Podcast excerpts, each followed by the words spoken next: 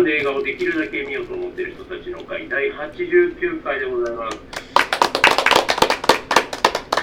えー、日曜7月23日土曜日午後2時を過ごし、えー、少し過ぎたところでございます。神戸住吉にありますチーズドライマミモレットからお送りをいたします。えー、本日、えー、課題作、新作は、えー、これ、大ヒット監督のベイビー・ブローカー。旧作は、のんちゃん推薦のあの頃ペニーレインでございます。イエイイエイイエイでは、えー、いつものように、えー、お集まりの皆様、自己紹介してまいりましょう。えー、メモレット映画部部長のおじでございます。よろしくお願いいたします。お願いします。はい。えー、映画は、今月なんか、わちゃわちゃしてまして、ばっかり言ってる感じがするんですが、そうですね。あの、この間、いまだにクラブハウス、やってまして、あ、久しぶりに聞いた。クラブハウスで進められたストレンジャーシングスああ、うん、聞いたよ。見てみたら、まあ面白い。へ見てないの見てない。見ない。えあの80年代後半から90年代そう音楽とかすごい、ね、で詰まってるみたいな感じでね。寝食を忘れてなんか23日ぐらいでシーズン全部見てしまいえー、すご。え4え34 4, 4, 4つありますね、うん、でもと10話ぐらいやから40話まあどうやら、えー、次に来るシーズン5で、えー、終了ではないかという、えー、子供たち大きくなっちゃったから、ね、割とね、あの、アベンジャーズ、インフィニティ・ウォー並みの引っ張り方で終わったんで、うん、さあどうな早く続きが見たいとまあ、来年ですね。はい。そんな感じでございますが、よろしくお願いいたします。お願いします。お願いします。あ、じゃあ、えっ、ー、と、りょうです。えっ、ー、と、映画は課題以外に、えー、そう。ラブラブサンダー。X っていうあの A24 制作のホラーエロコメディっていうやつ3部作らしいんです。みたいえっ、ー、とどっちもこのソーと X はハマれなくて、うん、ソーがほんまに思いのほかハマれなくて、最後まで。最後だけかな最後の10分ぐらいかな。あとは全部ダメなの、うん、ワイティティタイカワイティティですよ、ね、前前もそうですけど。いやこんなに合わへんのかなって思いながらなんかしかもなんか素材はめっちゃあるけどだいぶギュッてしたっていう。だからほんまにそんな感じでもうほんまとっちらかった感じの何がメインなんかもよう分からへんし、まあ、まあ、ほんまに面白くなかった正直。ナタリー・ポートマンできて嬉しかったぐらいの感想しかないよもので、うん。ね、どうでもいいなと思いながらでもう一本はあのリコリスピザ見てきてで今回のかあの旧作の方にもなん。かちょっとつながるような内容でしたすげえ好きです好きです年上のお姉さん。にっていうお話なん。ですけど、めっちゃ似てて。元カノそっくり。主役は。可愛い子やったん。ハイムの子なんですけど、うん、めっちゃ似てて。ただ10歳主人公ヒロインと、ね、主人公が離れてる設定なんですけど、どう見ても10歳離れてるようには見えないっていう、ほんまにそんな感じで。でもすごい楽しい映画でした最後まで。なのでこの 3, 3つで見るとしたらリコリスだけですね。X は3部全部見てから判断しようかなって思います、しっかり見ようと思います最後まで。はい。そんな感じでした。のんちゃんです。えっ、ー、とベイビーブローカーを2回見たんですけど。1回は寝て。寝てしまう。それ以外で見たのはあのいやなんか急にあのえっ、ー、と電子書籍の電子コミックでなんかこう暇な時に「キングダム」を友達の男子がすごい面白いって言ったから読んでみたらめちゃめちゃなんかすごく変にはまって。でなんかこうワンも見てアマプラで、そしたら今2やってるとかってそれ知らなくて全部。あでもなんかそれやったら行ってみようということで行ってみましたいっぱいでしたか？割と男子もが多かったかな。でもなんかあれってめちゃめちゃまだ全然終わってないよね、あの漫画自体は。です。ごくそれのもう本当のちょ一つの戦いで今回の映画終わってるんやけど何話何作作るんやろうと思って。撮影が終わってんのはあと2つ。あまでは言ってんだ。34は撮影終わったっていう何部作なんですでもそんなもんじゃどん全然いからへんじゃん。でも最後大将軍になるんでしょ。まだ漫画の方も。あそうか終わってないか。漫画の方もなかなか進まない。そうこうしてるね、うん、多分作者が書くのが嫌になって長期救済とか。あれと付き合って、うん、こじるりかいうああそう。ああの人がこじるりとどうのかこうにかの？人ああまあなんか別に出てる人にあんまりこの人好きみたいな思い入れはあんまりないんだけど。でもあれなんですよね。人気者なんよね。山崎山崎健全然最近分からへん分からへんあのあの始皇帝になってる子吉沢亮。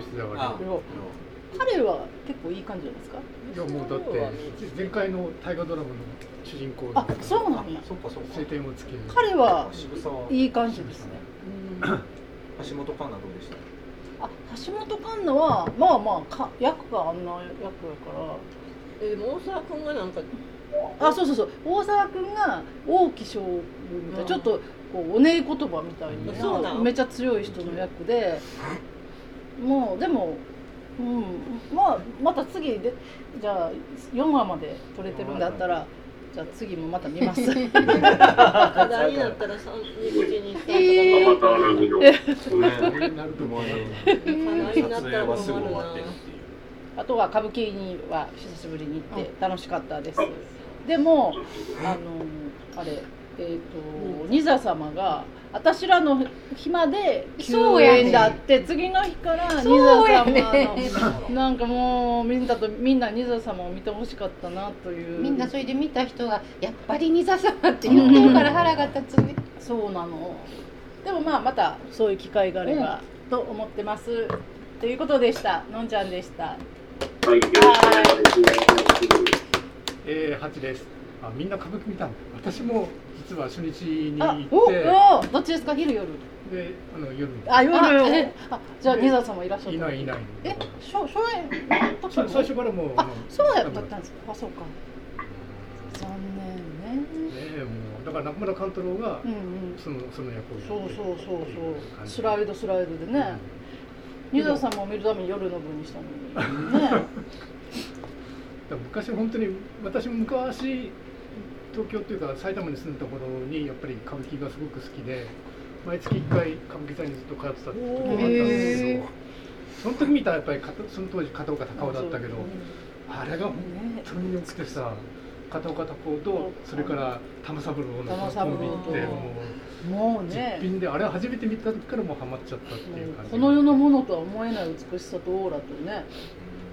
素晴らしい。なんか久々に思い出してよかったなと思いました。で映画の方は、えー、今日ここに来る前に、えー、三三劇場で、えー、シンガーソングっていう映画を見てきました。こうイギリスの出兵した兵士たちの妻たちがコーラス隊を作るっていう話で、で大阪ではゴールデンウィークぐらいにやったやつなんだけど時間が合わなくて見逃せ見逃してしまってで困った時にやっぱり三々劇場って感じで、えー、見ることができました。でまああの話自体はねもうそういう感じでもう分かるような話だと思いますけど本当に常々映画とか小説ってあらすじじゃないなと思っていてで何がやっぱり見ていてよかったっていうとまず人物造形ね。でヒロインの、えー、なんだっけクリスティン・スコット・トーマスだったかな。が彼女が一応主人公なんだけど。で彼女はすごく見た目嫌な女が。高飛車で。ただ彼女自身すごい悲しみを悲しいことがあって、えーまあ、それも周りが知っている。知ってるけどその態度にみんなこうイラつくっていうこうなんか微妙な感じがあってでまあコーラス隊を進めるうちにまあいろいろこう彼女自身が変わっていくっていうところが一つの見どころだしでまあ彼女に中心に他の彼女たちも、えー影響を受けてまあなんか本当に一人一人こうねなんか輝いていくっていう姿がすごく印象的だったし。だ第二次世界大戦いやいやまだあのあのアフガアフガニスタンの疾病の頃なんあですじゃあ本当にっていうところとあとはやはりこうなんだろう。やっぱりそういう悲しみとか喪失感ってもうじ時間だけではこう乗り換えるってことではなくてで私はまあ常々こう言葉にするとか言語化することが一つのきっかけだと思ったんですけど今回で見るとやっぱり一つやっぱり感情をね爆発させるというか、大きな声出すとかなんかずーっと一人こう耐え忍んでいた彼女がそのことでやっぱり一つ乗り越えていってこう折り合いをつけていくっていう姿がすごく印象的で、えーなかなかやっぱりこういう話って好きだな。この後の「ベイビー・ブローカー」もそうだけどある時期同じ時間を一緒に過ごしてでお互いにこう影響を与え合うっていうそういう物語が好きなので、えー今日見られて本当に良かったと思いました、はい、今日はよろしくお願いしますえーステファニーです。もう今月仕事が忙しすぎて死にそうで、えっと映画は課題映画の他はそうしか見てないんですけど、確かにそうはちょっととっちらかりすぎてもったいないかなと思ったんですけど、あのそうで物語の中で劇中劇が出てきて、そう役の人とかいろんな人が出てくるんですけど。そこがびっくりするぐらい豪華な配役で、でしかもそう役の人がすごいそっくりで、えこれこれクリヘムがやってんのって思ったけどあれなんかお兄ちゃんか弟かどっちかがやってるらしくてへあそう。なんやあれであのはい。また劇中の芝居みたいなのまたやったそうそうそう、であのケイト・ブランセットがやったお姉ちゃんの役を、うんまたちょっとあの名前忘れたけどコメディの女王みたいなちょっとこあの丸い感じの女の人がやってこの人も知ってるっていうのと、あとうん。もう一人うん。えっと誰やったっけ？すごい有名な人が出てます。多分今りょうくんが調べてくれて。女の人。前ね、あの、ロキの役なんかダークワールドかな、あれで、サムニールとか出てましたあそうそうね。サム・ニールも出てた、ね。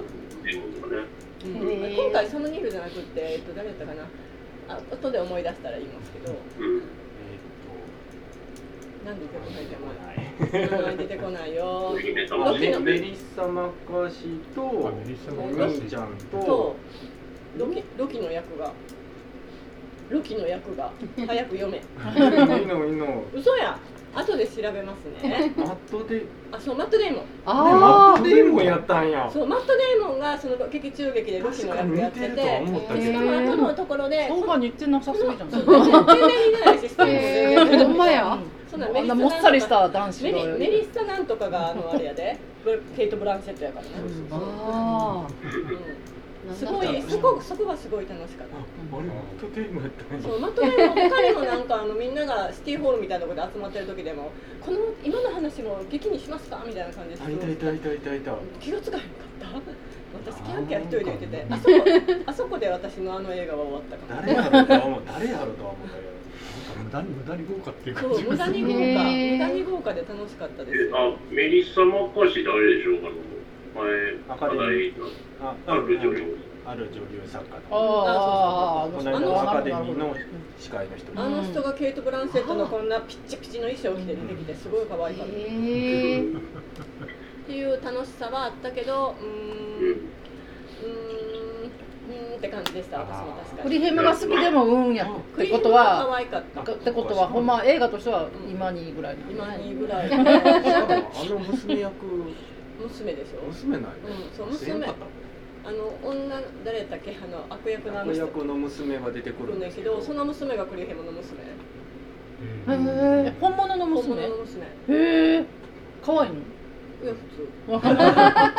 あそこだけいい場面でしたね。うん。うん、なんか子供たちにちょっとフォーカスが当たりすぎててちょっと、うん、まああとぽいっちゃっぽいんですよね。うんちょっとちょっとなんか違う。もうちょっとクリス・プラットも出てきてもよかったかなとか思ったり、そうそう。最初のあそこも楽しかったですけどねやっぱり。ねそうそう。ガーディアンズ・オブ・ギャラクシーのメンバーも楽しかったけど最後はちょっと本当に無理やりギュッて収めた感じがして、全体まあ、プ的リヘムが可愛いから許せないけど。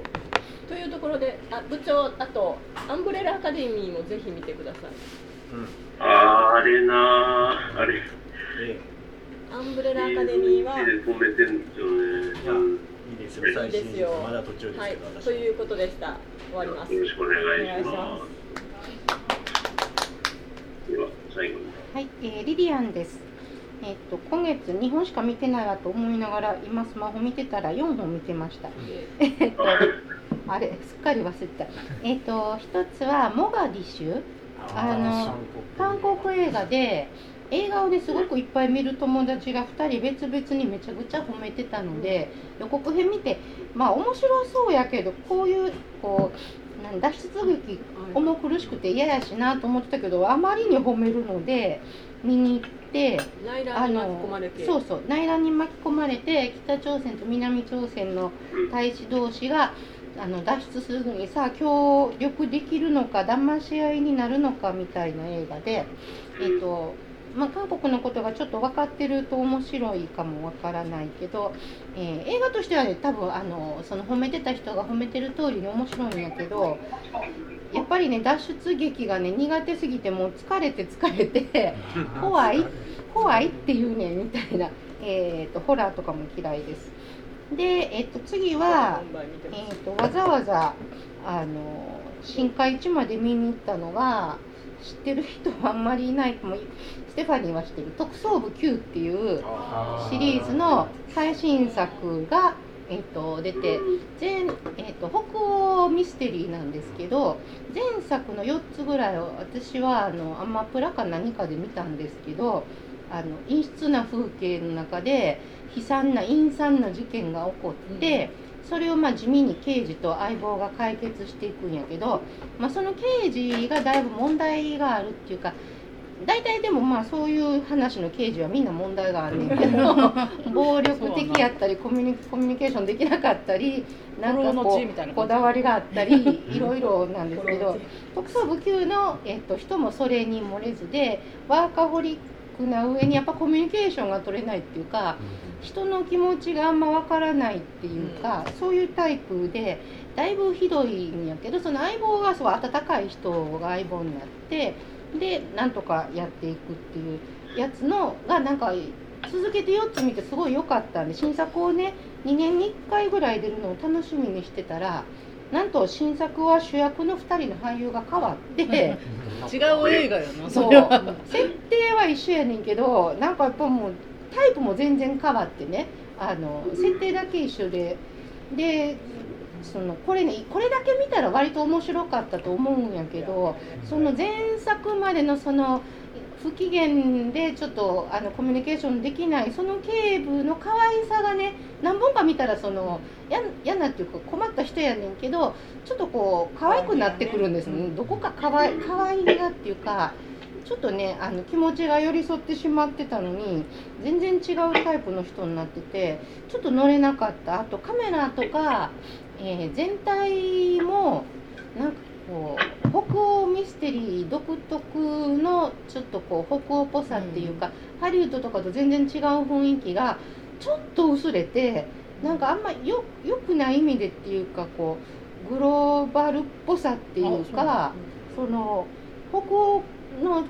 臭さがなくなって。みたいな感じが多いやん、うん。ブルーグレーみたいな。そうそのブルーグレーはブルーグレーやねんけどそれがなんかちょちょっとなんか大味になったっていうかダイハードに近づいた綺麗になったっていうか 派手派手にはなってないんだけどそんな感じで次回作もしも出ても見るかなっていう感じです。古いのもう一回見ようかなとあと,、えっと課題を見てそれから、えっと先週かな。こちら先週一昨日ぐらいこちら「アミコ」を見てきました。えっとこれ何年か前に小説読んで私はぶっ飛ぶぐらい感心してなんじゃこれはと思ってでその後別の小説でその作家は芥川賞とか取ってアミコも三島賞かなんか取ってたような気がするんですけどで映画もね割と評判がよくって期待して小説好きすぎて期待していいんかなと思って見たけど、えーと、だいぶよくってで帰ってその日の夜にまた小説をもう一回読み直してみたらだいぶね忠実に作ってあるのが分かりました。で、まあ、まあ、ちょちょっとちょっとあの最後の方とか小説に書いてない部分が書かれてたりもするけど全然まあ問題ないっていうかただ小説の方がなんかもっとこうその希望があるような話じゃなくてアミコが強くって、まあ、いろんなものを破壊する人身近な人から関係から何もかも破壊する強さを持ってるんやけど。えーと、周りの人はボロボロになって壊れていくんやけど本人は元気で強くってで、まあ、それが無垢な魂がなんか私たちに何かを思い出させてくれるみたいなナレーションがついてるのが全然そういう映画じゃないからっていうか、まあ、切ない映画なんですよ。あの本人はあの周りがボロボロになって壊れても自分が何やってるかわからないし自分が傷つくとかそういうこともなくってで編み子なりに傷ついてるのかもわからないけどそれは他の人の傷つき方とは全然違うから理解はできないし決して理解ができないものをどんどん壊していく破壊のみたいな存在の話でだからどう考えてもすごく切ない話なんですけどなんかアミコの無垢の魂が希望がどうのこうのとかそういうのを書いてるのはみんな嘘やから。あのそういう大体あの映画のナレーションの僕たちの無垢な気持ちをなんとかかんとかみたいな そのほら優しい男子とかあのふわっとした女子のナレーションは大体全部嘘なので それはあの外国映画のダメな放題と同じぐらいちょっとなんとかしていってほしいような気がしましたが映画はね本当にね良かったので、えーと、小説も良かった。どっちを先に読んでっていうかでも映画の小説のイメージと主人公が全くぴったりだったんであの映画先に見たらどうしてもその俳優が入ってきちゃって本見た時にその顔になっちゃうっていうのがあんねんけど今回は別になんかもう小説読んで想像してた通りのあみ子が喋ってたのであのどっちが先でもいいと思うしどっちか一方でもいいと思うしどちらも名作だと思うんで、えーと、ただ誰にでもおすすめできるかどうかは あの、まあ、芥川賞作家の小説なので、えーと、すごい分かりやすい感動とかあの涙と笑いとかがあるわけじゃないんですけどよかったら見てほしいと思います。よろしくお願いします。よろしくお願いします。エルビスは誰も見てない。あ、エルビスどうだったんですか？私も見に行こうと思ったらもう。エルビスはもう本当に。いや行きたい。行きたい。みんな褒めてる。ラーメン屋で知らない人がめっちゃ褒めてた。行きたい。行きましょう。また来来月話しましょう。えっと、あんの？まだやってまだはい、では、えー、この6人でやってまいります。えー、と新作は、えー、まずはデビューモニターを